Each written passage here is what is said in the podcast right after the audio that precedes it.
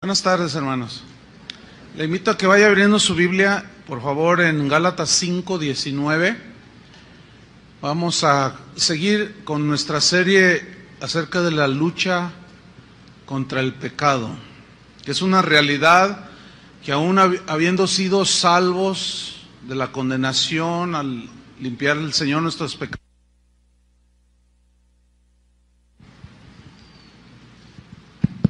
Ahí está. Al perdonar el Señor nuestros pecados, eh, no obstante, sigue habiendo una lucha, es real contra el pecado. ¿Sí sienten esa lucha? Entonces el propósito de, la Biblia es que nosotros sepamos discernir entre el bien y el mal para que nos abstengamos del mal que trae mucho dolor. En esta ocasión voy a hablarles sobre los pecados sexuales. Eh, ayer se salieron, algunas personas no aguantaron eh, el mensaje. Eh, en la mañana, pues, como les dije lo que les estoy diciendo, pues nada más uno se salió, pero iba al baño. Entonces, eh, espero que aguanten el mensaje, escúchenlo hasta el final, porque puede ser tu oportunidad para saber si, tú estás caminando con el Señor o estás yendo a otro lugar que no es el reino de Dios. Entonces, eh, escuchen la palabra de Dios y que, pues que ustedes tengan una, cada uno de nosotros tenga una buena respuesta al Señor. Los pecados sexuales. Vamos a leer Gálatas 5:19. Dice así, y manifiestas son las obras de la carne, que son adulterio, fornicación, inmundicia, lascivia. Como ustedes pueden ver, esta lista la encabeza los pecados de índole sexual. ¿Por qué? Porque son los más practicados por los seres humanos. Los pecados sexuales son los pecados que más desgracia y dolor han traído a los seres humanos. Sin embargo, son los pecados más comunes en en las personas, en el género humano, pero tristemente es decirlo que también dentro de los cristianos. Eh, por otro lado, una de las aportaciones del cristianismo al mundo pagano fue precisamente la pureza sexual. La pureza sexual que deberían de tener y de vivir todos aquellos que quisieran seguir a Jesús. Ese fue un mensaje revolucionario porque el apóstol Pablo da enseñanza bastante abundante al respecto de este tema de los pecados sexuales. ¿Por qué? Porque en el contexto en el que vivían eh, el apóstol Pablo, en este caso, ellos estaban muy influenciados por la cultura griega, por la cultura romana, y ellos eran muy promiscuos. ¿sí? Entonces, cuando la gente empieza a recibir el Evangelio, se integran a la iglesia, ellos seguían con prácticas que ignoraban por sus conceptos cerrados, que eran ofensivas a Dios y que les traían mucho dolor y consecuencias. Eh, sabemos que la inmoralidad sexual fue, una de las razones por las cuales algunos de los grandes imperios, como el babilónico, el griego, el romano, se vinieron abajo. Y en la actualidad, pues no es diferente. La inmoralidad sexual sigue, es un distintivo de la decadencia de las distintas sociedades alrededor del mundo. Y la nuestra no está exenta de esto. Y el adulterio es uno de los peores enemigos del matrimonio. Eh, la razón es que como fue un, un, concepto de Dios, fue un invento de Dios el matrimonio, por consiguiente es algo muy sagrado, muy santo, muy... Eh, que debe de ser guardado y el adulterio es de los peores enemigos del matrimonio. Mucha gente eh, actualmente dice no cree en el matrimonio, dice no, ¿para qué me caso? Dice que el cabo ni funciona. Bueno, lo que no lo hace funcionar es precisamente la inmoralidad sexual que hace, eh, que corrompe y hace perder una de las, de las creaciones más extraordinarias de Dios que fue el, es el matrimonio. Es como si usted tiene un auto como un BMW, un Mercedes-Benz, y en lugar de, de, gasolina, de combustible, usted le pone Coca-Cola. pues no va a funcionar. Usted está adulterando, no está obrando conforme al diseño. Y la Biblia en, Roma, en Hebreos 13:4 dice, honroso sea en todos el matrimonio. Aquí todos incluye a todo ser humano. El problema es que los que no conocen a Dios, los paganos, ellos eh, no entienden esto o lo rechazan, no lo captan, no, no lo tienen en entendimiento. Pero nosotros somos cristianos y esto es para nosotros. Y esta palabra honroso significa tener en alta estima, en alto valor. Dice, honroso sean todos el matrimonio y el lecho sin mancilla. Pero a los fornicarios y a los adúlteros los juzgará Dios. Las escrituras son muy vastas en cuanto a las advertencias contra los pecados sexuales. Y el adulterio, pues, está muy marcadamente mencionado. No nos lo pone así como muy ambiguo, no, es muy claro el mensaje. Vamos a, a leer Primera de Corintios 6, 9. Primera de Corintios 6, 9. Aquí Pablo precisamente pone el dedo en la llaga y, y, menciona el adulterio eh, que va a la cabeza, los pecados sexuales van a la cabeza de las inmoralidades. Y dice 1 Corintios 6, 9, ¿no sabéis que los injustos no heredarán el reino de Dios? Esta frase no sabéis es no ignoren. Pero luego viene a continuación, después de la pregunta que hace el apóstol, viene un verbo muy importante aquí, dice, no erréis. O sea, significa no te equivoques, que tus conceptos acerca de los pecados sexuales no te hagan llevar, no te hagan que tú te vayas por otros caminos que no son los de Dios, que tu filosofía, tus pensamientos sobre la, el adulterio y las inmoralidades de tipo sexual, tus conceptos no te vayan a llevar eh, precisamente directamente al infierno. O sea, hay de equivocaciones a equivocaciones. Yo me puedo equivocar cuando voy a algún lugar y tomar otra calle y perderme, pero no me pierdo de los caminos de Dios. Pero una equivocación, un, un, un error en pensar que cualquier cualquier actividad de tipo sexual no tiene ninguna repercusión, es uno de los errores más, más eh, eh, terribles que un ser humano y que alguien que dice que es cristiano puede, puede eh, cometer, porque es un error que va a trascender a toda la eternidad. ¿Entienden? Por eso Pablo está muy interesado en que sepamos esto, que no lo ignoremos y que no erremos en semejante asunto. Por eso dice, no erréis, no te equivoques. Dice, ni los fornicarios, comienza a decir, ni los fornicarios, ni los idólatras, ni los adúlteros, ni los afeminados, ni los que se echan con varones, entiendes homosexualidad masculina, ni los ladrones, ni los avaros, ni los borrachos, ni los maldicientes, ni los estafadores, ninguno de ellos heredarán, dice, el reino de Dios. Al no heredar el reino de Dios, ¿hacia dónde se van? Pues lo contrario es el infierno. Entonces dice, no, no pueden darse ese lujo de equivocarse en semejante eh, pensamiento acerca de lo que Dios dice respecto a los pecados de índole sexual.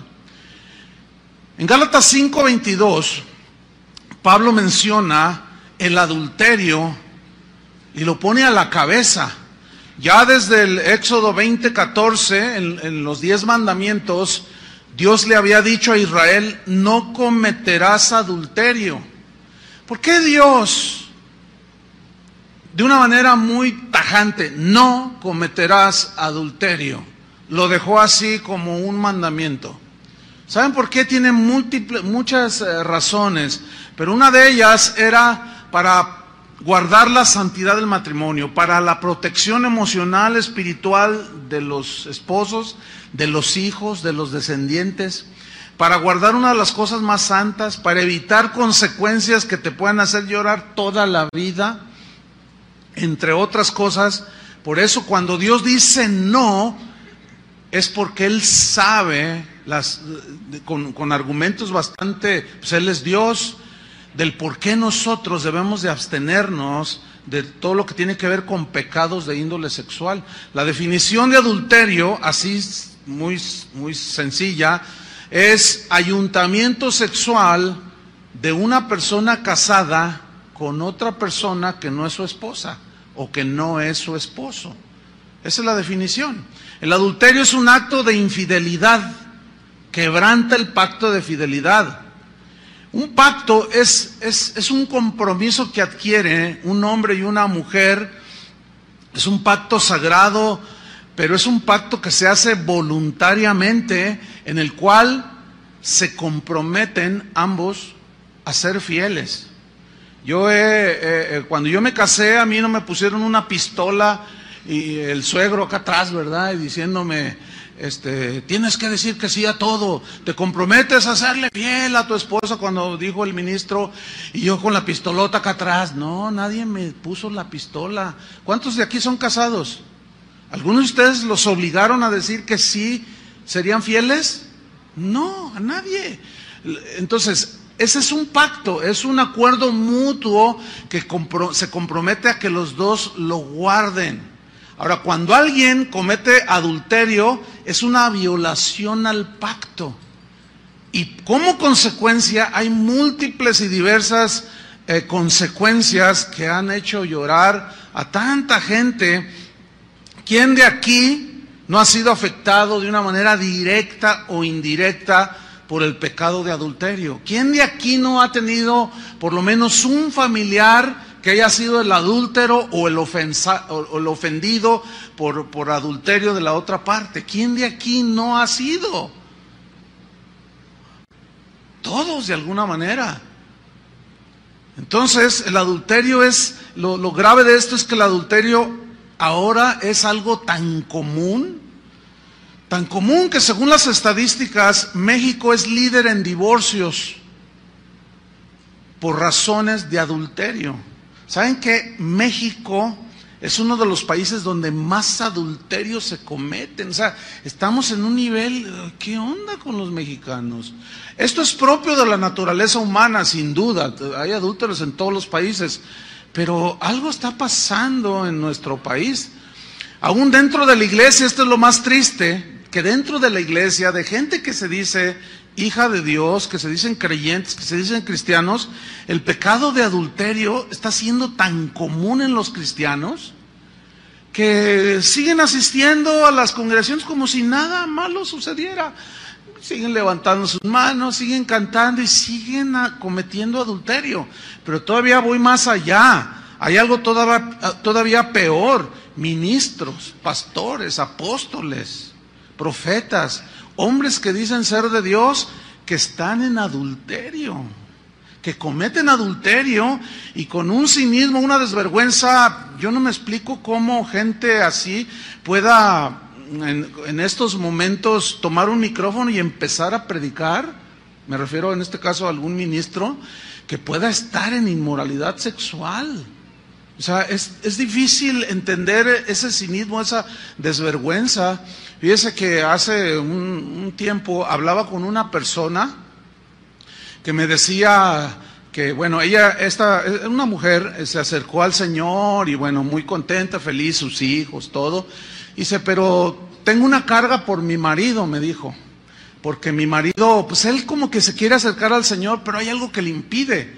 ¿Qué le impide? Yo le pregunté, dice, lo que pasa es que él es, es psicólogo, dice, él, él, pues es uno de los, es muy respetado en toda esta zona, incluso viene gente de otras ciudades de México, gente de otros lugares a consultarlo, porque tiene buena reputación como psicólogo, como psiquiatra también él.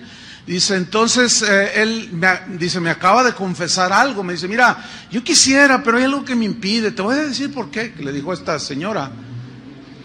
Lo que pasa es que, dice, yo estoy atendiendo a un, a un grupo de mujeres que vienen del Distrito Federal. Y el problema que traen ellas, así entre comillas, el problema es que ellas vienen con una culpabilidad extrema, con una sensibilidad emocional muy este, eh, notoria, y ellas confiesan, me confiesan que son amantes de pastores. Mire, yo no le quise preguntar, ni me interesa saber quiénes son.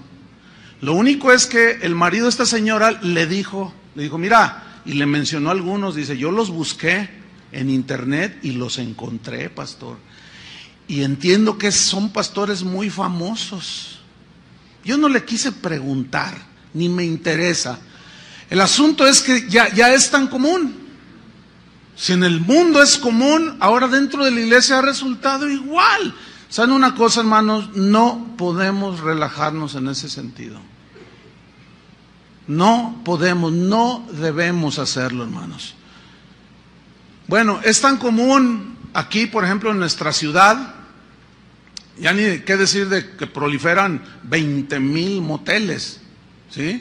Sino que los mismos diputados de nuestro Congreso aquí en el Estado ya despenalizaron el adulterio. Hace no muchos años estaba castigado por la ley. O sea, una mujer podía demandar al marido por adulterio. Hoy ya no, no será, no sé si estoy pensando al aire, si tal vez tengan alguna canilla al aire algunos diputados, no lo sé, ¿verdad? Pero como están las cosas, pues ya, ya quitan todas las, digamos, los candados y se vuelve todo un desenfreno común. Pero Jesús, ¿cuántos aman a Jesús?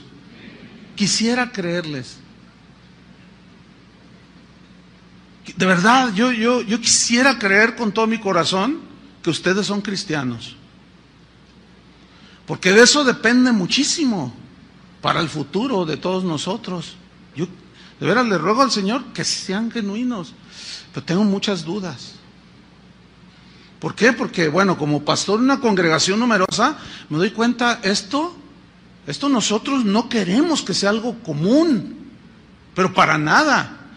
Entonces, nadie se va a salir, ¿verdad que no? Nadie se va a salir del auditorio. Y si se sale, yo le voy a preguntar, ¿por qué te sales? Si me dice uno, es que ustedes entienden. O sea, al uno. Fíjate, Jesús, Jesús fue más allá de las cosas externas. Jesús estaba más preocupado en el corazón de las personas, de los hombres y las mujeres, que de sus rituales en, eh, en eh, Marcos 7:21, busquen Marcos 7:21, Jesús vino al fondo. Su mensaje era dirigido a lo profundo del ser humano, que es el corazón. ¿Sí? Y él vino a decir cosas que molestaron a los religiosos de ese tiempo, porque ellos ya se habían relajado, era muy común divorciarse de cualquiera de las de, sus esposas por cosas tan torpes. Los teólogos de ese tiempo habían inventado y habían sus argucias, así como los diputados que inventan sus argucias para que nadie les pida cuentas de lo que hacen con los dineros de los panamericanos. Pues igual, Igual los religiosos habían hecho sus argucias para, y sus interpretaciones checas para avalar todas sus inmoralidades. Y ellos se divorciaban de cualquier cosa. Llegaban a la casa y no les gustaba la comida. Ah, ya, te doy carta de divorcio. Y se casaban con otra. Entonces Jesús, Jesús dice, no, no, no, no. no. Y él va al corazón de los seres humanos. Dice Marcos 7:21. Porque de dentro del corazón de los hombres, ¿de dónde? de dentro, no de afuera, fíjate, de dentro, del corazón de los hombres. ¿Qué, qué sucede? Salen, emanan los malos pensamientos y luego menciona los adulterios, las fornicaciones y otra vez encabezan la lista. De allí del corazón salen, dice, los homicidios, los hurtos, avaricias, maldades, engaño, etcétera, etcétera, etcétera. Versículo 23. Todas estas maldades, fíjate, maldades, de dentro salen. ¿Y qué dice? Y contaminan al hombre. Ahora, ¿por qué Jesús habló de y contaminan al hombre? Porque los que estaban cuestionando a Jesús eran esos religiosos que justificaban sus adulterios. Y decían, ellos se esmeraban en lo externo y, encaraban a Jesús. ¿Por qué tus discípulos comen sin lavarse las manos? Lo que sucedía era que los, los religiosos le atribuían poderes de santificación y no sé cuántas cosas al acto básico de higiene de lavarse las manos. Pero ellos, antes de comer, ellos iban y hacían un ceremonial, ¿entienden? Hacían un ceremonial externo de que se lavaban las manos con agua pura, limpia, para que al comer no se contaminaran de maldad. Y Jesús dijo, no, no, no, espérenme, eso no contamina al hombre, lo que contamina es lo que sale de dentro, del corazón de los hombres. Eso es lo que contamina. Y esa palabra contaminar significa alterar la pureza o las condiciones normales de una cosa, de algo. Por ejemplo, decimos, me vendiste leche adulterada. ¿Qué se entiende? Que le echaron agua, ¿no? Que ya no fue alterado su condición de pureza, por lo tanto no es puro. Entonces, contaminar también se, traduce como pervertir, corromper. En este caso, el adulterio contamina al hombre, o sea, al que lo comete, o sea, lo altera. Altera el estado emocional y de todo tipo de la esposa, de los hijos, de los padres de ambos, de los suegros, de los sobrinos, hasta del vecino, que dice, híjole, el vecino de enfrente se metió con una loca. O el loco es él. Mira nomás, tan bonito matrimonio que se veía. Y ahora mira nada más en qué vino a caer. Ya hasta balazos se están tirando de, de la amargura. O sea, contamina, pervierte, corrompe, altera. Y en Proverbios 6:32 dice así, mas el que comete adulterio es falto de entendimiento. Ahora, entendimiento significa razonamiento. Alguien que no razona. Y, bueno, es semejante el concepto a un tonto. Una persona que es tonta, o sea, que, que no, no está en sus cinco sentidos, que no razona. Pero hay una versión que dice muy fuerte, se las voy a leer. Hay una versión de tantas que hay que dice, más el que comete adulterio comete una estupidez. Sin embargo, fíjense cómo es la reacción del, del, de la inmoralidad, o cómo hay una irracionalidad en la inmoralidad. No solo, la Biblia por un lado dice que es una estupidez, un acto de esos, pero tanto hombres como mujeres que cometen este pecado se jactan de cometerlo. Y a pesar de que es algo que parece muy normal, la pregunta sería algo que parece normal. Si fuera normal, ¿por qué se esconden? ¿Por qué no quieren que lo vea la esposa? Pues es normal, ¿no? Lo cual comprueba que no es normal. Algo dentro de la persona le dice que está violentando el pacto de fidelidad. Entonces dice más, el que comete adulterio es falto de entendimiento, corrompe su alma, dice, el que tal hace. Ahora, Jesús, como decía hace un momento, él fue al, punto central, a la raíz, hermanos, que es el corazón. Él promete cambiar el corazón perverso por un corazón puro, por un corazón sensible que sienta, que razone espiritualmente, un corazón que esté inclinado hacia Dios y no tanto a los pecados, a la vida pecaminosa. Es lo que nosotros y la Biblia conoce, eh, menciona como nacer de nuevo. De modo que si alguno está en Cristo, nuevo corazón tiene, ¿me entiende? Por eso es que es muy importante que una persona nazca de nuevo a la vida espiritual, porque es volver a la vida, a la comunión con Dios. Entonces Jesús va mucho más allá que, las filosofías o, o la, tantas cosas que hay. Jesús va al corazón. En Mateo 5:28, búsquelo, Mateo 5:28. Ahí Jesús está hablando precisamente de esto, del adulterio, porque ellos se divorciaban por cualquier causa y por consecuencia cometían adulterio. No era razón suficiente. Las razones que ellos ponían para divorciarse. Dice Mateo 5:28, eh, bueno, en el 27 dice, oísteis que fue dicho, no cometerás adulterio. ¿Sí? Dice, pero, dice el 28, pero, y le da un estándar todavía más elevado. Dice, pero Yo os digo, dice Jesús. Ahora, aquí yo quiero volver a, subrayar. Lo que está diciendo, quien está hablando aquí es Jesús. Otra vez vuelvo a hacer la pregunta. ¿Tú amas a Jesús? Entonces, si amas a Jesús, respeta sus palabras. Piensas de acuerdo a lo que Él dijo. Y mira lo que Él dice. Pero yo os digo que cualquiera que mira a una mujer para codiciarla, ya adulteró con ella en su corazón.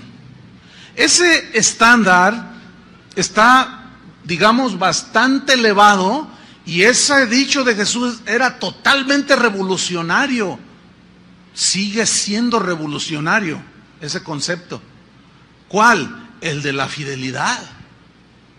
Pero aquí es necesario que yo mencione un par de cosas. Aquí Jesús dice mirar para codiciar, no el simple mirar. Porque el simple mirar, pues yo estoy viendo ahorita hombres, tanto hombres como mujeres, estoy viendo muchas mujeres. O sea, porque algunos lo interpretan mal, o sea, hasta tienen, lo he mencionado veinte mil veces, tienen hasta el sentido común todo enmojecido. Dicen, ay, entonces ¿cómo? Es ser cristiano, es andar como los caballos así. No, compadre, hombre, o sea, sé inteligente. Por supuesto que no. Entonces la clave está en entender cuando dice, pero yo os digo que cualquiera que mira a una mujer para codiciarla, aquí la palabra clave es codiciar. Y codiciar es tener un deseo por algo que no te pertenece o alguien que no te pertenece. En este caso codicia una mujer o un hombre. De tal manera que tus pensamientos están girando solamente en, con esa persona y comienzas a meter un montón de pretextos. No, es que ella está tan bonita y, y mi esposa toda fea, se levanta toda despeinada, siempre huele a pozole, huele a a todo. Y cuando llego a la oficina, ay, me encuentro a, a la secretaria tan bonita y huele a, a, perfume y que no sé qué. Ay, compadre, utiliza el sentido común cuando menos. Lo que pasa es que la secretaria llega ahí arregladita, pero la voy a saber cuando se levanta, huele a ajo de los camarones al mojo de agua que se comió anoche. Está toda despeinada, le huele la boca, está fea. Lo que pasa es que el razonamiento está tan bloqueado, hermanos, y nos engaña nuestro propio corazón, nos engañan las circunstancias, y empezamos a inventar una de tonterías. Y después viene el llanto, después viene la, la queja, después viene el lamento. Entonces Jesús dijo, dice, no, no, no, dice, yo voy más allá. Yo voy a que cuides tu corazón. Hacia allá voy yo, dice, porque aquel que mira a una mujer para codiciar o a un hombre, ya adulteró con ella en su corazón. Pero a mí me llama la atención por qué Jesús puso ejemplo masculino. ¿Saben por qué? Mira, porque el hombre por naturaleza, ese es nuestro diseño. Nosotros nos excitamos, el ser el varón se excita más, más por la vista, por lo que ve. Y la mujer es diferente. Por eso, de 100 aficionados a la pornografía, 85 son varones. Porque se van por lo que ven. Ahora, fíjense bien, pongan mucha atención a esto. ¿Qué tiene que andar haciendo una mujer cristiana, que se dice cristiana, con un vestido indecoroso? O sea, ¿qué pretende una mujer que se dice cristiana con una falda hasta acá arriba? ¿Qué pretende? Es una buena pregunta, ¿no? O sea, ¿qué, pretende? Que la vean, pero ¿para qué quieres que te vean? O sea, ¿qué estás ofreciendo? Pues es que el que no... Eh, bien que se lo saben. Hasta me lo ganaron, Chuy, ¿cómo ves? No, bien de leer más la Biblia. ¿Qué, ¿Qué, es el que no, ¿cómo dicen? Enseña, no vende. Dicen, no, no, espérame, es que, es que no es así. Hay, hay gente que viene a veces de otros lugares, llega a la congregación y dice, no, pues yo, yo, quiero oír la palabra porque aquí predican la palabra de Dios, pero luego, no, un, un, número bastante significativo de veces, oiga pastor, pero aquí yo veo un montón de mujeres, pero que, pues yo pensaba que, pues al oír la palabra, le digo, no, espérame, es que no, no todos los que entran aquí son cristianos, ni cristianas. ¿Por qué? Porque o de plano están bloqueadas,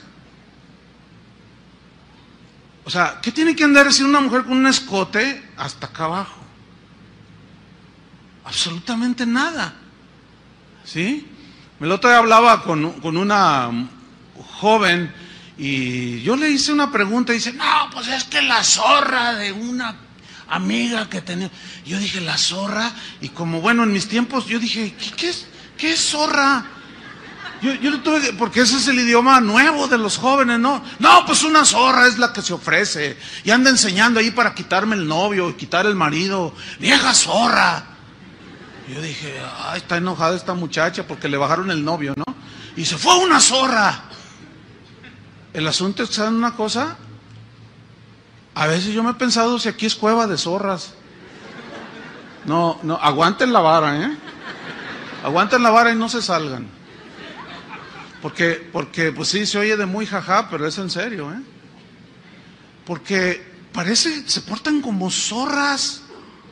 O sea, su manera de vestir deja muchísimo que desear. Es muy lamentable. La gente, otros que vienen de fuera se quejan y dicen, ustedes nos echan la culpa, ustedes toleran eso. No, no, espéreme. Nosotros los digo públicamente a nombre de todo el ministerio aquí, no estamos de acuerdo con esa conducta de algunas. Pero tampoco vamos a estar, a ver, tú quédate, tú salte, a ver, ¿hasta dónde traes la falda? Fuera de aquí. A ver, tú, no, no, por favor. Nosotros enfatizamos el mensaje al corazón. Si ya después de escuchar el mensaje al corazón, tú lo rechazas, yo ya no puedo hacer nada. Ya no se puede hacer nada por una persona así. Pero no se le puede impedir a nadie que entre. ¿Me explico? Pero lo lamentable es que se pueda decir una persona así que tenga 5, 10 hasta 15 años en la iglesia y siga vistiendo de una manera que deja mucho que desear y que los hermanos, mire, a veces nos mandan notas y a veces en las ofrendas, en lugar de echarle ofrenda, ponen notas. Dicen, pastor, hoy no pude ni, ni, ni, siquiera eh, concentrarme en la adoración porque tenía una mujer con toda la espalda descubierta enfrente de mí. Bueno, y pretextos, no faltan, ¿no? Pero no, hermanos, no, Jesús va más allá. Miren, el rey David tuvo un episodio en Segunda de Reyes de Samuel capítulo 11, no lo, no lo busquen, léanlo en su casa, lean toda la historia, pero no, no, no, no solamente ese capítulo, lean hasta el final de Segunda de Samuel, para que ustedes vean por qué fue que David en un descuido se tropezó. Porque dice que estaba en la terraza del palacio y de pronto andaba mirando, él debería de andar en la guerra y andaba mirando y de pronto dice que vio una mujer que se estaba bañando. Y hasta donde yo sé, cuando uno se baña no se baña vestido. Entonces, ¿qué sucedió? David se clavó, ¿entienden? Miró, miró. Ahora, ¿a qué mujer prudente se le ocurre bañarse con la ventana abierta? Por el amor de Dios. ¿A quién? ¿A qué mujer con pudor y con el mínimo sentido común se le ocurre bañarse con la ventana abierta? Pues Betsabé estaba con la ventana abierta.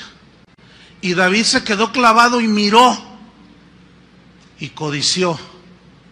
La historia me gustaría que ustedes por sí mismos la leyeran. Cometió adulterio Dios perdonó su pecado, Salmo 51, pero las consecuencias fueron terribles, hermano. Dios perdona nuestros pecados, pero las consecuencias tenemos que enfrentarlas con valor, pedirle mucha fortaleza al Señor, porque es algo que no se puede evitar, ni Dios evita las consecuencias. Porque por algo el Señor dijo, no cometerás adulterio. El siguiente pecado de índole sexual en Gálatas 5:19 que menciona es la fornicación. Dice Gálatas 5:19, y manifiestas son las obras de la carne, que son, número uno, adulterio. Número dos, fornicación. ¿Cuál es la diferencia entre esas dos? Bueno, la, la definición de fornicación es acto, cualquier tipo de acto sexual fuera del matrimonio. Cualquier acto, cualquier actividad de índole sexual fuera del matrimonio, la Biblia lo cataloga como fornicación. Entonces la diferencia entre adulterio y fornicación es que la fornicación la puede cometer eh, eh, no solo un casado, como el caso de David, sino también un soltero. Pero el mismo adulterio entra en, en la definición de fornicación. ¿Me estoy explicando? Espero que sí, ok. Entonces, el asunto con la fornicación o con la actividad sexual en las sociedades de hoy, pues ya es una cosa común, tan común que la unión libre es una práctica muy constante en un país como México que se dice católico y que un porcentaje altísimo, o sea, al decir católico dicen creer en Dios, ¿verdad? Pero un porcentaje altísimo de las, de las parejas que viven juntas no están casadas, están en unión libre. Las razones son diversas. ¿Para qué? ¿No, ¿De qué sirve el papelito? O si no funciona, pues simplemente nos separamos. Esos son pretextos simplemente que han hecho que la fornicación sea algo común. ¿Sí? La homosexualidad, por otro lado, se ha hecho cada vez más popular, cada vez se ha hecho más aceptada en la sociedad como parte de un estilo de vida moderno, ¿sí? El problema es que esa modernidad ha penetrado la iglesia. Y eso es lo que el Señor, si ustedes se fijan en uno de los mensajes a las siete iglesias, le dijo, tengo contra ti que, que permites que esa mujer llamada Jezabel, o sea, es más bien, es el espíritu, es la actitud. Hace mención a, la Jezabel del Antiguo Testamento, dice, haga a mis siervos fornicar. Dice, y tú no has hecho nada, le reclama al pastor. Por lo cual siempre, o sea, por lo cual nos muestra la Biblia que precisamente Dios, el Señor, está muy interesado en que se mantenga la pureza dentro de la, en la vida de los cristianos, por lo tanto, dentro de la vida de la iglesia. Entonces, para Dios la fornicación, hermano, sigue siendo un pecado grave encabeza la lista de los pecados que pueden llevar a una persona al infierno. ¿sí? La fornicación, por lo tanto, entre los solteros no es lícita delante de Dios. Tampoco son lícitas aquellas conductas sensuales y provocativas que terminan en fornicación. No, es lo que mencionaba de la vestimenta, por un lado, ¿sí? Los solteros, por lo tanto, deben evitar todas las conductas que activen el deseo sexual. Algunos dicen, oiga pastor, yo tengo muchas tentaciones, es que me gustan las mujeres. Bueno, pues eso es normal que te gusten las mujeres. Sí, sí, pero es que tengo muchas tentaciones, pastor. Ore por mí para que Dios me quite esto. Entonces yo ya sé por dónde va el asunto, ¿no? Entonces yo les contesto, no, yo no puedo orar que Dios te quite algo que Él te puso. O sea, Dios puso en nosotros el instinto sexual, es algo que Dios lo puso. Eso es algo que forma parte de la creación para el hombre. lo que el Señor en realidad quiere es que tú ejerzas el dominio propio. ¿Sí? Como un joven que una vez aquí en, aquí en la plataforma me dice, no, yo no entiendo a Dios, dice. ¿Cómo, ¿Cómo? A ver, me pone la sexualidad y luego me reprime. Dice, me la pone para que no la use. Dice, yo no entiendo a Dios. Le dije, no, no, y jugando con sus llaves del auto. Le digo, no, no, no, no, mira, no te hagas. Te voy a explicar, te voy a hacer razonar, porque parece que tu razonamiento lo tienes estancado. Yo te voy a hacer razonar. ¿Qué tienes en la mano? No, pues son las llaves de mi auto. Ok, ¿tienes una licencia para conducir? Claro, me la dio el Estado. Ok, esa licencia para conducir no te autoriza a ir por el periférico a 200 kilómetros por hora, ¿verdad que no? Dice, no, bueno, pues no. Ok, tú tienes una libertad. Se te dio una licencia para usar tu auto. Y cuando yo le estoy explicando eso, pues le cayó el 20, como decimos acá en México, ¿no? No, bueno, pero sigo sin entender. Gracias, pastor. Y se va. O sea, no, no quieren entender. O sea, yo tengo licencia para conducir, pero eso no me autoriza a usar mi auto como me da mi gana. Yo no puedo ir por el periférico a 200 kilómetros por hora, me para un, agente, un policía, me dice, oiga, joven, ¿a dónde va tan rápido? Mire, número uno, soy pastor. ¿Se imaginas? Número dos, tengo licencia para conducir. Momento, me va a decir el policía, espérate, pastor. El hecho que tengas licencia para usar tu auto y conducir a cualquier parte de México no te autoriza a hacer un uso inconveniente de tu automóvil. ¿Están entendiendo, verdad? Porque se les ve en la cara. Es que, hermanos, solamente, miren, créanmelo, Dios nos dio el razonamiento para que lo usemos, ¿eh? Pero no, no, no nos gusta pensar a los seres humanos. Pero ese pensamiento y ese razonamiento tiene que ir a la par de, del razonamiento de Dios. Entonces lo que Dios puso en nosotros es, es algo, mire qué bonito. ¿Cuántos bebés aquí? Producto de una relación lícita. Eso quiero entender. Y ahí están los bebés. Y tan, tan lindos, ¿no es cierto? Y tú dices, no, pues qué bendición. O sea, ese fuego de la sexualidad que Dios puso, lo remitió para usarlo dentro del matrimonio, hermanos. No se puede uno andar teniendo hijos por donde quiera. Eso es algo indiscriminado y trae mucho dolor, muchos huérfanos, hijos sin padre, etcétera, etcétera. Muchos, eh, es como esto, mire, el fuego, el fuego es una bendición si está en una hoguera. Tú te puedes calentar del frío, calientas tu tecito de gobernadora, ¿sí? haces tus, tus bombones ahí achicharrados ahí.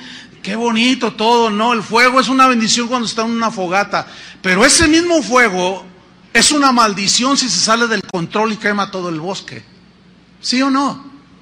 Entonces lo que es bendición, el fuego, es una bendición prender el, calentador de agua en la mañana y más ahora en invierno, ¿no?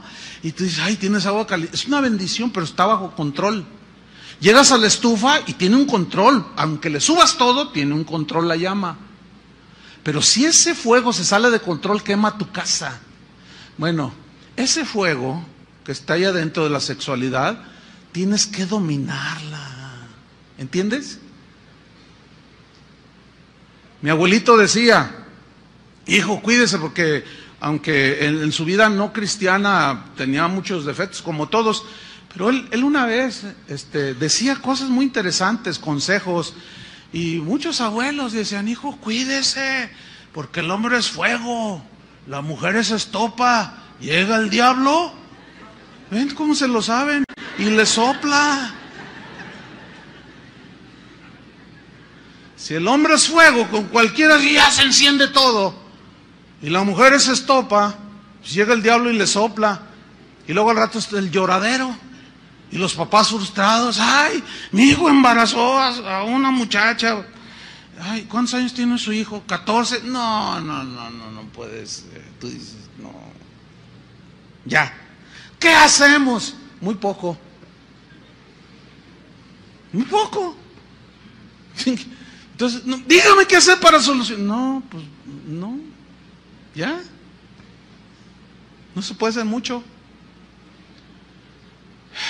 Qué tremendo, hermanos. El ambiente erotizado que nos ha tocado vivir, la repetición constante, las insinuaciones de que no es malo fornicar, que se pueden tener relaciones tan, tan, tan, tan, en la televisión ni se diga, en todos los medios de comunicación, tan a la ligera que la toman la fornicación, que bueno, ya se hace algo tan común, pero ese, ese, eso común, entre comillas, ha provocado que muchos jóvenes se tiren al libertinaje sexual.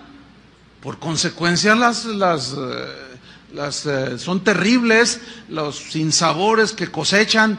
La Biblia es muy clara cuando dice, no os engañéis, Dios no puede ser burlado. Todo lo que el hombre sembrare para su carne, de la carne que segará qué? Corrupción, alteración, consecuencias, dolor, ¿sí? Fíjese que mucha gente dice que no hay que reprimir la sexualidad, se burlan de la abstinencia sexual.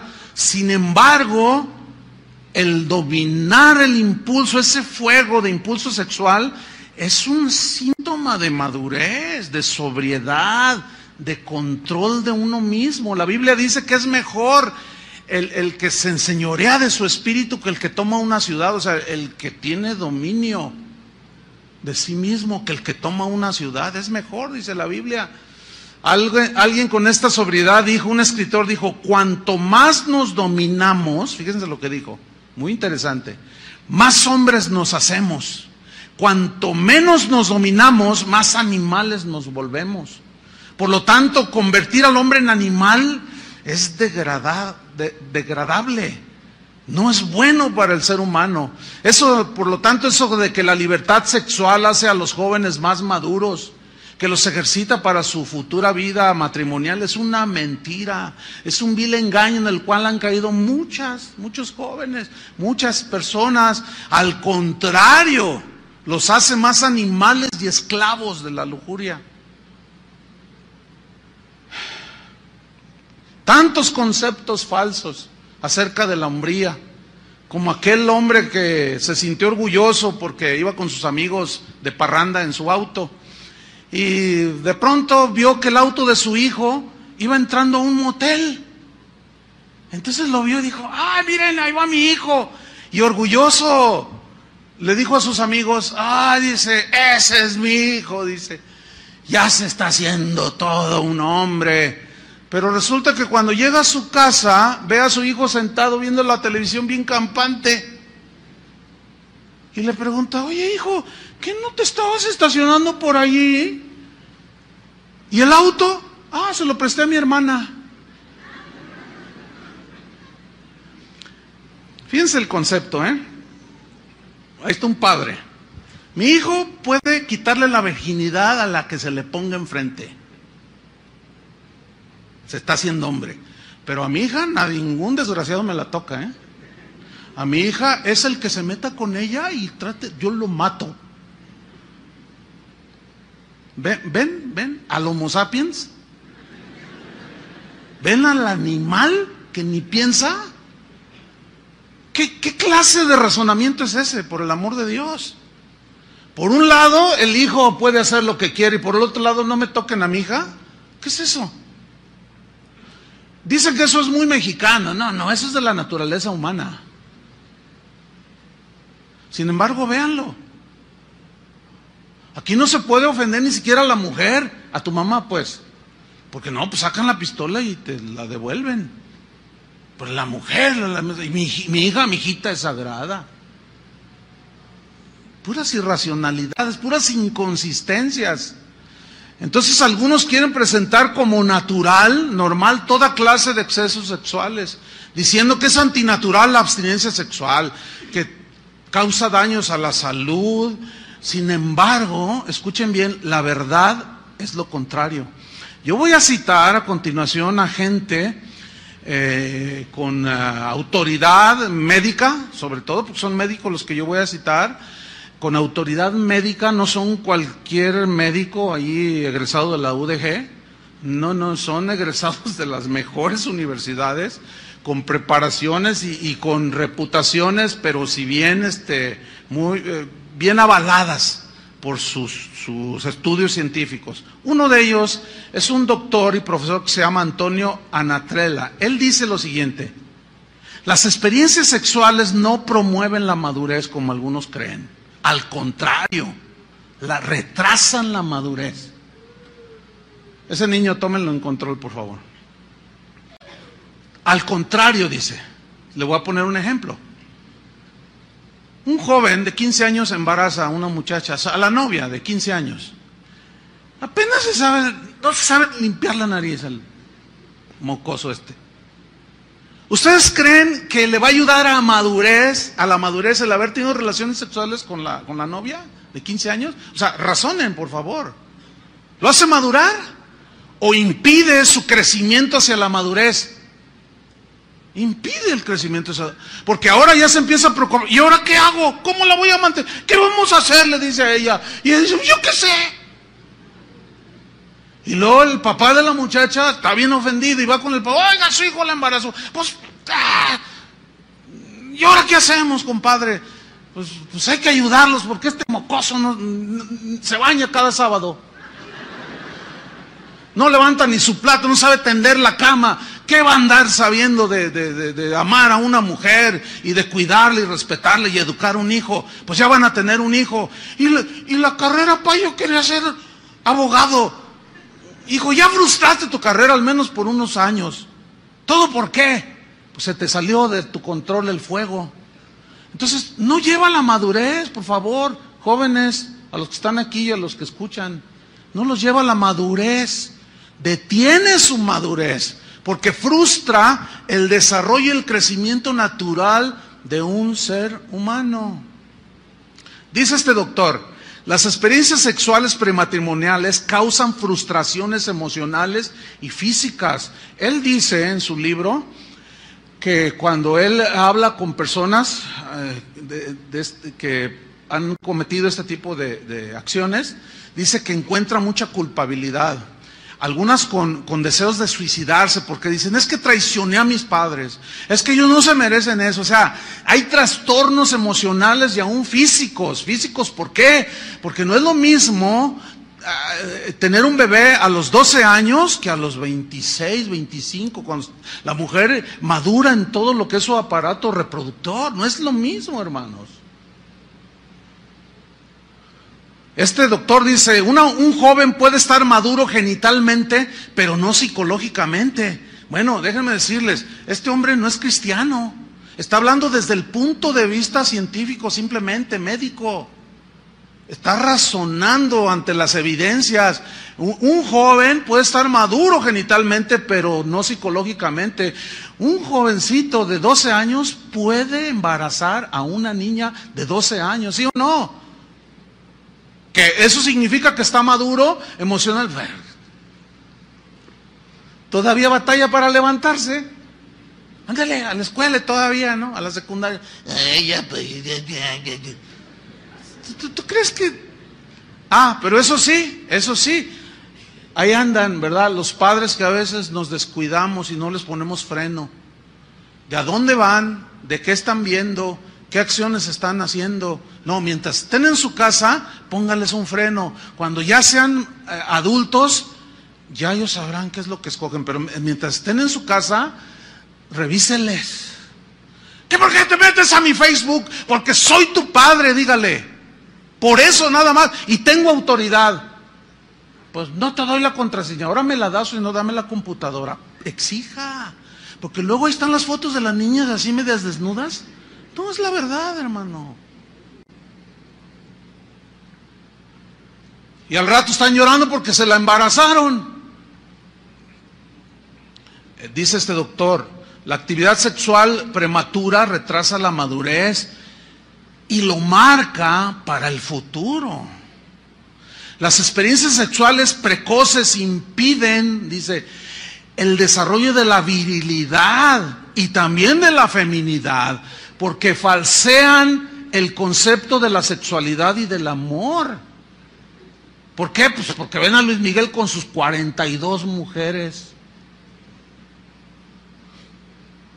Lo que menos tiene ese, ese, señor es ser hombre. Eso cualquier animal lo hace.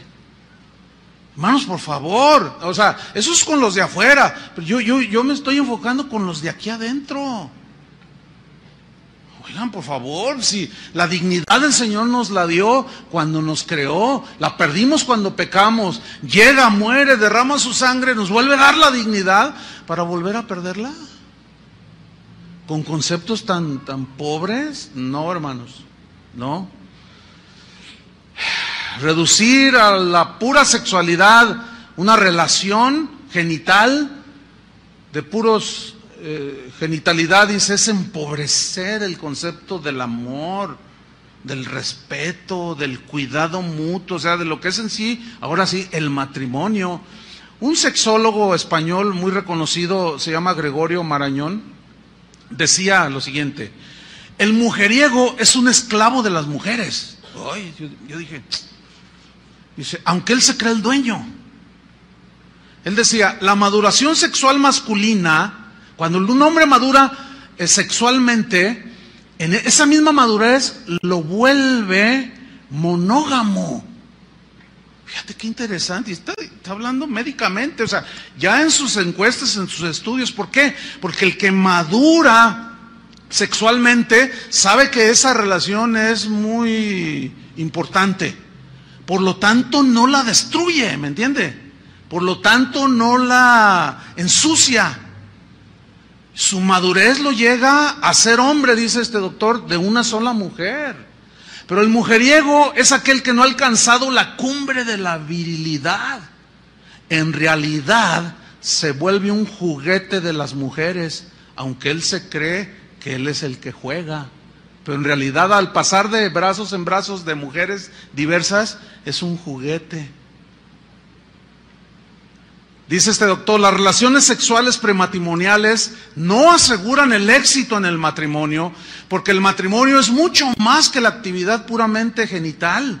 La prueba es que la mayoría de los matrimonios que fracasan, que acuden a nosotros, dice, han tenido relaciones sexuales antes de casarse. ¿Por qué? Porque llegan al matrimonio con concepto de la sexualidad bien distorsionado. No saben amar. Carlos Soler, que es de, forma parte del Tribunal de Causas Matrimoniales sobre el divorcio en Barcelona, España, dijo lo siguiente. La gran mayoría de los matrimonios que fracasan, que acuden a los tribunales para deshacer su matrimonio, hemos notado que la mayoría de ellos habían practicado relaciones sexuales antes de casarse. Un estudio que se llevó a cabo por sociólogos, ahora los sociólogos, en la Universidad de Wisconsin en los Estados Unidos, en 13 mil personas de ambos sexos, puso de manifiesto que las parejas que tuvieron relaciones sexuales antes del matrimonio fracasaron en mayor grado que aquellas parejas que no tuvieron relaciones sexuales antes del matrimonio. Entonces, en realidad la abstinencia ayuda a la madurez de la persona. Por algo Dios dijo, no fornicarás, no te adelantes, todo tiene su tiempo. Nadie se enferma, dijo, dijo este doctor, nadie se enferma por abstenerse de relaciones sexuales antes del matrimonio. En cambio, son muchas las enfermedades físicas y emocionales producidas por las relaciones prematuras o precoces. Fíjate lo que dijo, jamás un médico, yo he visto, que en su consultorio ponga un letrero que diga, doctor fulano de tal, especialista en enfermedades de, de abstinencia sexual. ¿Han visto al caso algunos de ustedes un letrero así? ¿Verdad que no? Pero ¿cuántos han visto, como dice este doctor, cuántos han visto lo contrario, muchos médicos con letreros en sus consultorios que dicen especialista en enfermedades venéreas de transmisión sexual. Y los mismos psicólogos tratando todo este tipo de, situaciones. Dice este médico, es que la realidad es que no existen enfermedades causadas por la abstinencia sexual. Otro doctor de apellido Surblet dijo, los males de las relaciones sexuales prematuras son conocidos, nadie puede discutirlas. Y por otro lado, los males de la abstinencia sexual simplemente no existen. Miren, hermanos, aquí en esta congregación ciertamente hay jóvenes, jóvenes que se abstienen voluntariamente, con conciencia, con responsabilidad, se abstienen de, de las relaciones sexuales. Créamelo, hermano. Yo no he visto a ninguno de estos jóvenes que los he visto crecer, que ya son, algunos son este, doctores, doctoras, profesores, químicos, algunos ya hasta tienen su negocio, son productivos. Créamelo que cuando hablo con ellos no los veo medio mensos. ¿Y qué tienes? Oye, ¿qué tienes? Pues es que, es que como me reprimo sexualmente, estoy medio loco. Ay, me cae la baba. No, yo no he visto a uno solo. Por lo tanto, presenten a uno solo que esté loco, mal de la cabeza, todo traumado por no tener relaciones sexuales. Yo le presento mil traumados y afectados por relaciones precoces. No nos dejemos llevar por los conceptos del mundo, hermanos. Padres necesitan armarse de ese pensamiento. ¿De qué otra manera pueden dirigir a sus hijos? Ahí está. Las pruebas son innumerables, dice el doctor. ¿Cuántas obras científicas y voluminosas se han dedicado para exponer los males y las consecuencias de las relaciones precoces? ¿Cuántos volúmenes? Sin embargo, dice, enséñenme cuántos volúmenes existen sobre los males de los supuestos males de la abstinencia sexual. ¿Dónde están? Y ante todo, las evidencias, muéstrame a uno que científicamente esté comprobado que está mal de la cabeza o traumado o, que está sin todo mal porque se abstiene de, usar su sexualidad. Otro doctor llamado Juan José López, escuchen esto, él es catedrático de psiquiatría de la Facultad de Medicina de Madrid académico de la Real Academia Nacional de Medicina y presidente de la Federación Mundial de Psiquiatría. O sea que no es cualquier hoja de estafiate. Es toda una eminencia. Es muy difícil rebatirle a este hombre lo que dijo. Él dijo, después de 30 años de experiencia médica, les diré que no conozco ni un solo caso de neurosis ni de trastornos emocionales cuya causa sea la abstinencia sexual. Sopas. Otro doctor, Kraft Ebing, en su libro Psicopatología Sexual, dijo, muchos hombres en cabal estado de salud, bien constituidos, he notado que pueden, que al frenar sus, sus instintos sexuales, no se resienten en lo más mínimo por esta abstinencia. Es una abstinencia voluntaria que en realidad está mostrando dominio propio y yo he visto en realidad que les beneficia en la armonía de todo su ser como personas. Porque la sexualidad es parte de la naturaleza humana. O sea, no podemos negarla. Sí, pero no es todo. ¿Entienden? La sexualidad es una parte dentro del matrimonio, pero no es todo. Y reducir todo el concepto de vivir y, el concepto de placer a las puras relaciones sexuales es un concepto muy bajo, muy pobre, muy débil, no se sostiene. Entonces, fíjate lo que dice este doctor. En mi opinión personal, fruto de la larga experiencia en la medicina, es esta, que la abstinencia sexual no tiene ninguna consecuencia dañina. Bueno, en una reunión de médicos en Francia, que se celebró hace 43 años, en 1970, se dijo lo siguiente, es falso que el ejercicio de la sexualidad prematura sea indispensable para la salud y el equilibrio en el humano. Lo que hace falta es que los mecanismos psicológicos funcionen con normalidad, integrando armoniosamente el instinto sexual al conjunto de actividades de la persona. O sea, que es un elemento importante para la armonía de un ser humano la actividad sexual. Pero, pero debe armonizar. ¿Me estoy explicando? Yo simplemente estoy leyendo lo que toda esta esto es, eh, pues información. Los solteros, por lo tanto, dicen, no deben de engendrar hijos a diestra y a siniestra. ¿Por qué? Porque los niños necesitan un hogar, necesitan una familia para su desarrollo armonioso, que necesitan atención, amor, dirección, protección, y en su momento, dicen los médicos, en su momento, pues se despierta el, el, instinto sexual, desgraciadamente, se les despierta ahora desde muy pequeñitos. A los ocho años nueve años ya los reportes de los... Oiga, señora, venga, porque tenemos una queja de su hijo. Pues, ¿qué hizo mi hijito? ¿Qué hizo mi Pepito? No, pues nada más que le bajó los calzoncitos a una niña y el papá se enteró y quiere venir a hacer no sé cuánta cosa. ¡Ah! Mi Pepito, mi Pepito es incapaz de hacer semejante. Ahora, ¿de dónde sacó eso el niño? ¿De dónde? Algo vio.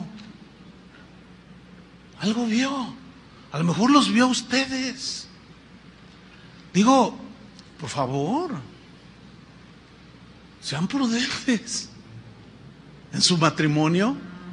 ¿O qué está viendo en la televisión? A ver, mijo, ¿por qué no está dando, dando lata? Véngase a ver, ahorita están los Simpsons. Ay, hermano. Ay. ¿Y qué tienen los Simpsons de malo? Ay, hermano. Es increíble, es increíble. Mire, yo nada más vi 15 minutos de un solo programa, y ahí me di cuenta, hace años ya de eso. Nada más 15 minutos vi, de eso están los Simpson. Es, es una promoción de todo, de todo, así, entrenle a todo. Y en esos 15 minutos que vi, sacaron a un pastor. dije, no, pues, o sea, ellos, ellos dicen que todos son iguales. No todos somos iguales, discúlpenme. Si usted es cristiano, usted va a ser diferente, ¿sí o no? Por eso es que las relaciones sexuales prematrimoniales, la fornicación están prohibidas por Dios. Otro doctor llamado Armando Palacios dice, fíjense lo que él dijo. Dice, mire, esto de las relaciones precoces, ah, prematrimoniales, dice él, miren, en realidad cuando el corazón quiere una cosa, el, entendimiento inventa una teoría. A ver, otra vez. Porque a mí, yo cuando lo leí dije, a ver, esto, esto tiene sentido. Cuando el corazón quiere una cosa, el entendimiento inventa una teoría. Cuando nos apetece una cosa, es muy fácil encontrar razones para justificarla. ¿Sí o no? Oiga, pastor, mire, en realidad, eh, yo sé, eh, a ver, a ver, pastor, ¿verdad que no es malo ir al antro? No, ¿Por qué crees tú que no es edificante para un cristiano? Tú vas al antro, supongo, porque pues, estás diciendo que no es malo. Dices, bueno, sí, pero yo voy y pues yo no participo allí de los bailes, yo no participo, estoy acá, le digo, ay, sí, cantando salmos, ¿verdad? O sea, no, no, no, para inventar, lo que, con tal de que te salgas con la tuya, lo que tu corazón desea, puedes inventar lo que quieras. Un montón de teorías, de filosofías, de pensamientos, y te sales con la tuya y te justificas. Hace rato en la mañana un joven me decía, fíjate que estaba hablando con otro joven cristiano y me decía, no, sabes que yo he oído algunas predicaciones ahí de tu iglesia, o sea, de aquí. Dice, no, dice, así no se debe predicar el evangelio. La gracia cubre todos los pecados, podemos hacer lo que sea y la gracia de Dios nos cubre. Fíjate nomás. Lo peor es que, como dice la misma Biblia, dice que convierten la gracia en libertinaje. O sea que con tal de salirse con lo que su corazón desea, inventan toda teoría. ¿Y por qué hiciste eso? ¿Por qué te metiste con eso? Es que mi mujer ya no me quiere. Es que mi mujer, es que mi marido, es que esto, es que el... No, no, no, no. Con tal de que te salgas con la tuya, lo que tu corazón desea, puedes inventar todo lo que quieras. El asunto es este. Pongan mucha atención frente a todas las justificaciones que tú puedas presentar acerca de las relaciones, de los pecados sexuales, hablando ya así, está la palabra de Dios. Por eso, bueno, yo supongo que este auditorio al que yo le estoy hablando, supongo, por eso les dije, supongo que son cristianos, por eso les dije, ¿cuántos aman a Jesús? Amén, dijeron, quiero creerles, no me hagan dudar, por favor.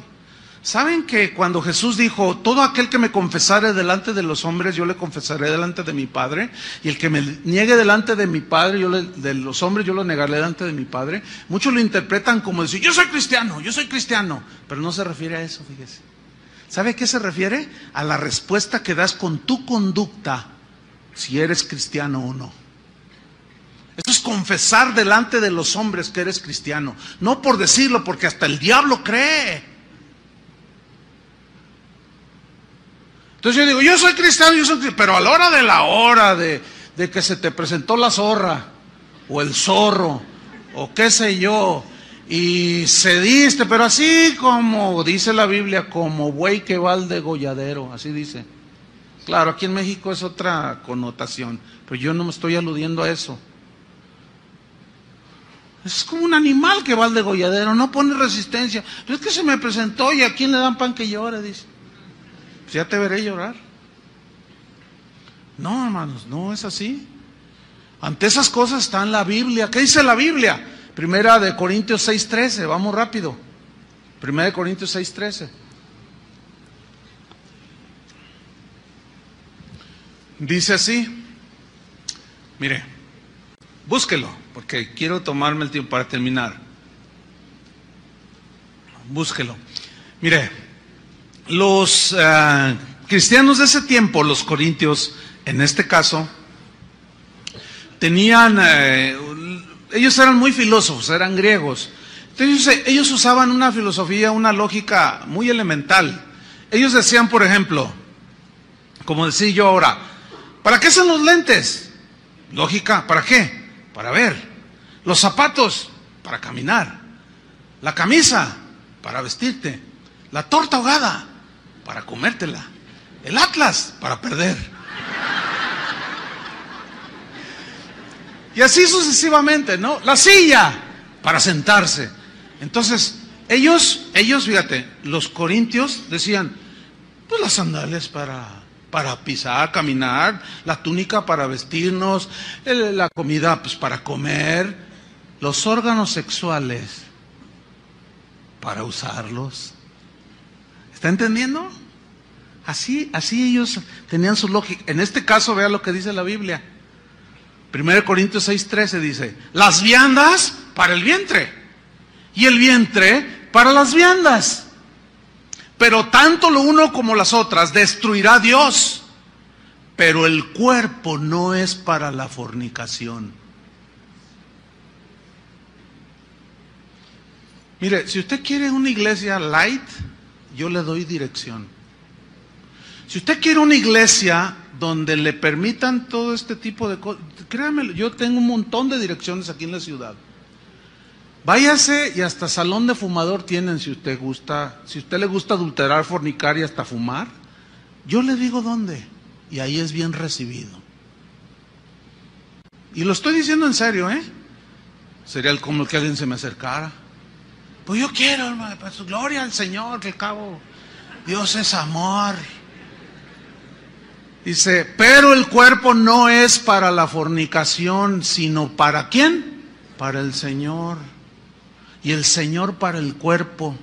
Y Dios que levantó al Señor también a nosotros nos levantará con su poder. ¿No sabéis que vuestros cuerpos son miembros de Cristo? Quitaré pues los miembros de Cristo y los haré miembros de una ramera. Eh, de ningún modo. ¿O no sabéis que los que se el que se une con una ramera, es un cuerpo con ella porque dice, o sea, la Biblia dice, la escritura, los dos serán una sola carne. Escúcheme bien, la relación sexual, Jesús dijo, no serán más dos, sino uno solo, uno solo. Ahí hay un intercambio de fluidos y es cuando queda embarazada la mujer. ¿Sí? Ok. Ese es en lo, en lo físico, pero escúcheme, en lo emocional también hay una fusión. Imagínese un hombre acostándose con una prostituta que ha pasado por 20 mil hombres, que le transmitieron fluidos y que le transmitieron cuánta cosa. Pero luego sigue el elemento espiritual. ¿Se imagina? Por eso hay tanta locura. Por eso hay tanto trabajo para los psicólogos y los psiquiatras en el mundo por tanta locura. Parece como que no tiene nada el pasaje, pero tiene eso y mucho más. Y me, me falta el tiempo para explicarlo. Por eso dice el versículo 18, huí de la fornicación. O sea, córrele, sal corriendo del... No, no, no permitas que el, caer en una situación. Huye, dice. Cualquier otro pecado que el hombre cometa está fuera del cuerpo, mas el que fornica contra su propio cuerpo peca y lo corrompe y lo daña, daña su mente, su espíritu, su cuerpo y termina en el infierno. ¿O ignoráis que vuestro cuerpo es templo del Espíritu Santo, el cual está en vosotros, que tenéis de Dios y que no te pertenece? Porque habéis sido comprados por precio, el precio de la sangre de Cristo, glorifica a Dios en tu cuerpo y en tu espíritu, los cuales son de Dios, como José cuando aquella mujer sin escrúpulos le dijo que se acostara con ella, José el de la Biblia, el del Génesis, y, y José le responde, ¿cómo haría yo tan grande mal? Y pecaría contra Dios. Ahí son dos referencias. ¿Cómo haría yo tan grande mal? O sea, a ella, al marido, a mí mismo. Y pecaría contra Dios. Fíjense el concepto. ¿Mm? Ahí está. Por último, manifiestas son las obras de la carne que son adulterio, fornicación, inmundicia. Galatas 5, 19. Esta palabra inmundicia viene de acatarsia. Esta palabra que Pablo usa es muy importante porque se refiere, según el diccionario, se refiere a la pus de una herida infectada. Eso es algo inmundo. ¿Sí? Metafóricamente se refiere a un árbol que no ha sido podado, que crece todo por ningún lado, ¿sí? Sin ton y son. En su forma positiva o contraria de la inmundicia, acatarsia, lo contrario es cátaros. Es un adjetivo que significa puro, habla de pureza y se usa para describir una casa que está limpia y en buenas condiciones. El uso metafórico de cátaros es con referencia a la pureza sexual, que le permite a una persona adorar a Dios con libertad. La impureza, por lo tanto, de una persona que, que cae en inmoralidad sexual es que no le permite su conciencia acercarse a Dios. No, no puedo adorar a Dios, no puedo, me siento indigna, me siento sucia, me siento sucio. Eso es lo que yo escucho por todos lados. Y una vez le dije a un joven, le dije, mira, tú te puedes poner un condón, pero en tu conciencia no hay condones para la conciencia. Y ahí va a estar. Y eso impide, hermanos. ¿Cuántos vienen así? no puedo. ¿Por qué será? Pablo a los tesalonicenses les dice, por lo demás hermanos les ruego y exhortamos en nombre del Señor Jesús, es primera Tesalonicenses 4.1, Perdón, dice que de la manera que aprendisteis de nosotros, cómo les conviene conduciros y agradar a Dios, así abunden más y más. Porque ya sabéis qué instrucciones les dimos por el Señor Jesús. Pues la voluntad de Dios es vuestra santificación, que os apartéis de fornicación, que cada uno de vosotros sepa tener su propia esposa en santidad y honor, o sea, su matrimonio en santidad y honor, nada de adulterios ni fornicaciones, dice, no en pasión de concupiscencia como los gentiles que no conocen a Dios, que ninguno agrave a nadie a su hermano, en nada, porque el Señor es vengador de todo esto, pues no nos ha llamado Dios a inmundicia, ahí está, a impureza sexual, sino a santificación. Así el que, el que desecha esto no desecha a hombres, sino a Dios, que también nos dio su Espíritu Santo. Déjeme leerle rápidamente un comentario de William Barclay, que es, uno, de, a mi juicio, de los mejores comentaristas de la Biblia. Ah, en este pasaje que acabo de leer, Tesalonicenses, él dice así. Bajo el imperio romano, el divorcio era un asunto de capricho. Como decía Séneca, un filósofo romano, dice, las mujeres se casaban para poder divorciarse y se divorciaban para poder casarse.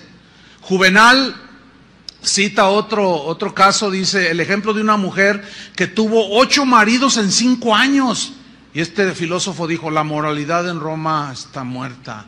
En Grecia la inmoralidad siempre había sido este, desenfrenada. Mucho tiempo atrás, Demóstenes, uno de sus ilustres filósofos, había dicho lo siguiente, nosotros los griegos mantenemos a las prostitutas para el placer, a las concubinas para nuestras necesidades del cuerpo y a las esposas para tener hijos y para que guarden fielmente nuestros hogares. Este parece mexicano. Pero no es que sea propio de mexicano o de un griego. Esta filosofía ha corrido hasta nuestros días, hermanos. Mientras uno, dice este comentarista, mantuviera a su esposa y familia, no era indecoroso mantener relaciones extramaritales.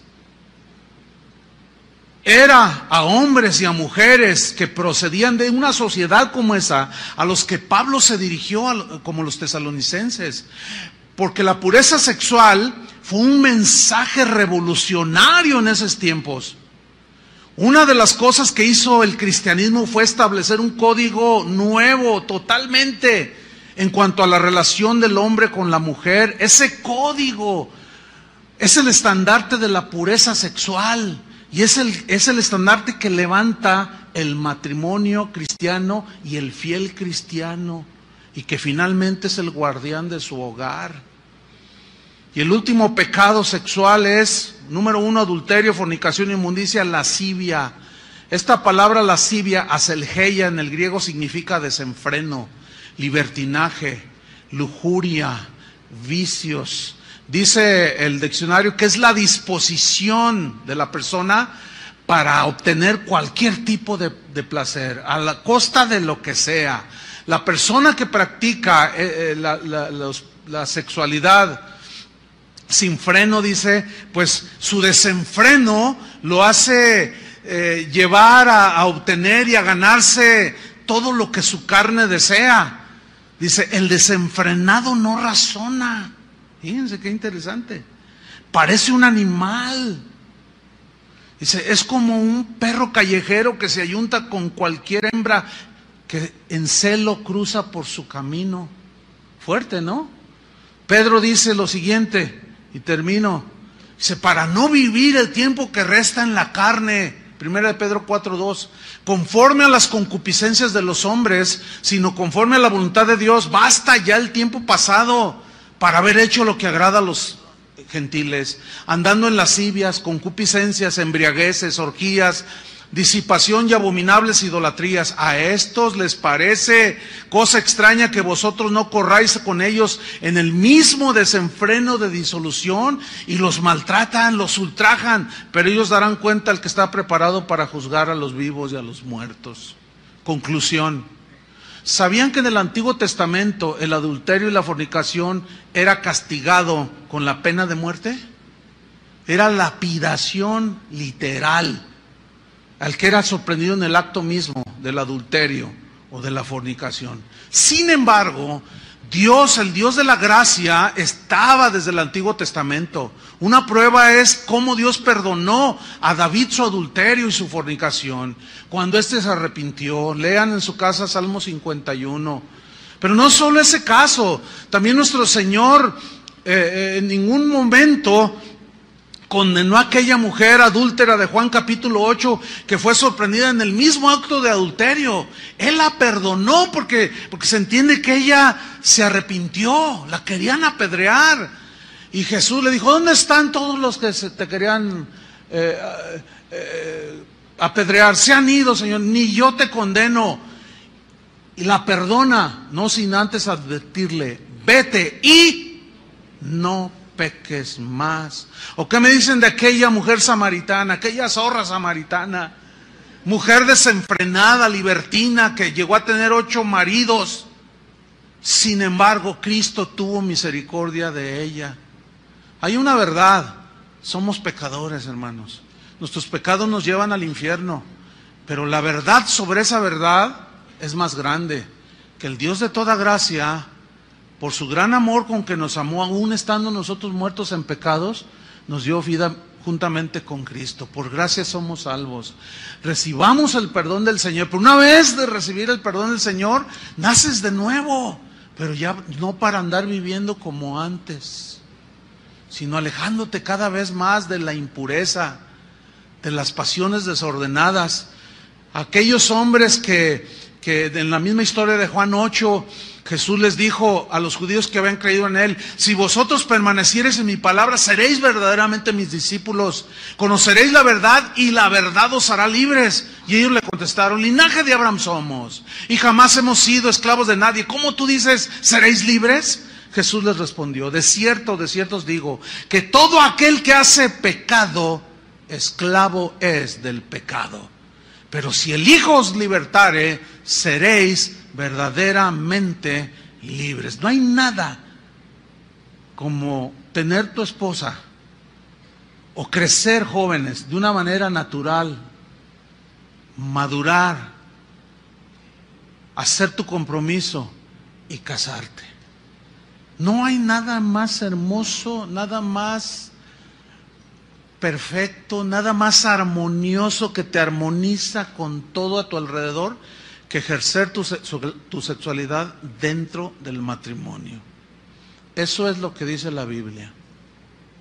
Cada quien le da su respuesta al Señor. Amén. Señor, te damos gracias por tu palabra. Sabemos que puede ser dura, confrontativa. Algunos son tan cobardes que no son capaces de oír la verdad. Otros la diluyen para hacerla más digerible, pero tu palabra es muy clara. Ni los adúlteros, ni los fornicarios, ni los que se echan con varones heredarán el reino de Dios. Todos los pecados de índole sexual nos llevan al infierno, a la corrupción, a la perversión y a la contaminación. Señor, yo entiendo, puedo entender que como todos venimos del mundo, hicimos cualquier cantidad de cosas y algunos todavía pueden estar pagando las consecuencias de sus errores. Otros han sido, hemos sido perdonados en nuestros pecados. Pero nos advierte, Señor, de que no podemos estar jugando, no podemos descuidarnos. Guárdanos, Señor, en el hueco de tu mano. Tú eres el único que eres poderoso para guardarnos sin mancha y sin caída. Guárdanos, Señor. Aquel que ya cayó o está a punto de caer, que está en el proceso de la caída, Señor, ten misericordia, que esta palabra lo haga reaccionar y razone, razone. Y ponga en una balanza y se va a dar cuenta que al poner en la balanza una acción de esas perderá todo. En el nombre de Cristo Jesús, guárdanos, Señor. Guarda a nuestros jóvenes en esta congregación. Guarda cada matrimonio, Señor. Cada soltero, cada viudo, cada viuda. En pureza, Señor. En el nombre de Cristo Jesús. Amén. Que Dios les bendiga, hermanos.